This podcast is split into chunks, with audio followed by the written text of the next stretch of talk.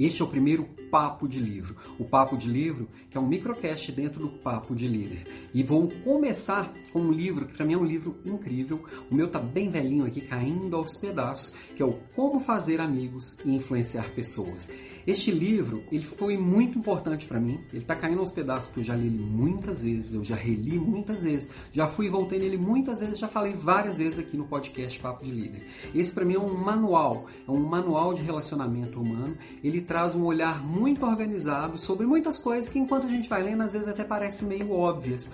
Só que o óbvio, ele precisa ser dito. E principalmente, o óbvio, ele precisa ser colocado em prática. Então tem muita coisa aqui que a gente já sabe, às vezes é, acredita que ser daquela forma ou já pratica de alguma outra forma, mas que às vezes se a gente conseguir colocar em prática, organizado e seguindo todos esses pontos aqui, realmente é uma revolução na forma que a gente lida com pessoas. Que as pessoas são diferentes, elas querem ser valorizadas, elas querem se sentir importantes e nós temos o nosso papel de fazer isso com elas para que a gente consiga ter um círculo, criar uma rede e uma rede que a gente consiga construir e fazer parte como um líder que a gente é.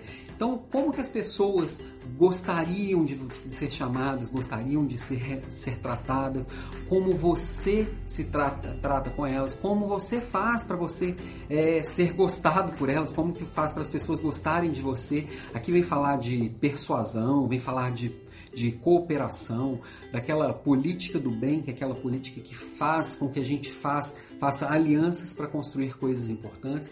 Então, e aqui fala bastante de liderança, de como que a gente influencia as pessoas em torno de uma causa. É, bom, vários podcasts eu sempre trago um trechinho de livros aqui e esse é um livro que eu queria separar também um trechinho para poder ler, para poder dar uma ideia do que é o livro, né? É, em geral, um homem tem duas razões para fazer qualquer coisa: uma razão que parece boa e outra a real. Um homem julgará a razão real por si mesmo. Você não tem a necessidade de enfatizar isso, mas todos nós, no fundo, somos idealistas e gostamos de considerar os motivos que nos parecem bons. Assim, com o intuito de mudar as pessoas, apelamos para os seus mais nobres motivos. Então, eu reconhecer o outro no outro, entender que o outro é diferente de mim, eu entender que o outro tem a noção dele de realidade. E os motivos nobres, quando a gente entende, a gente faz acontecer.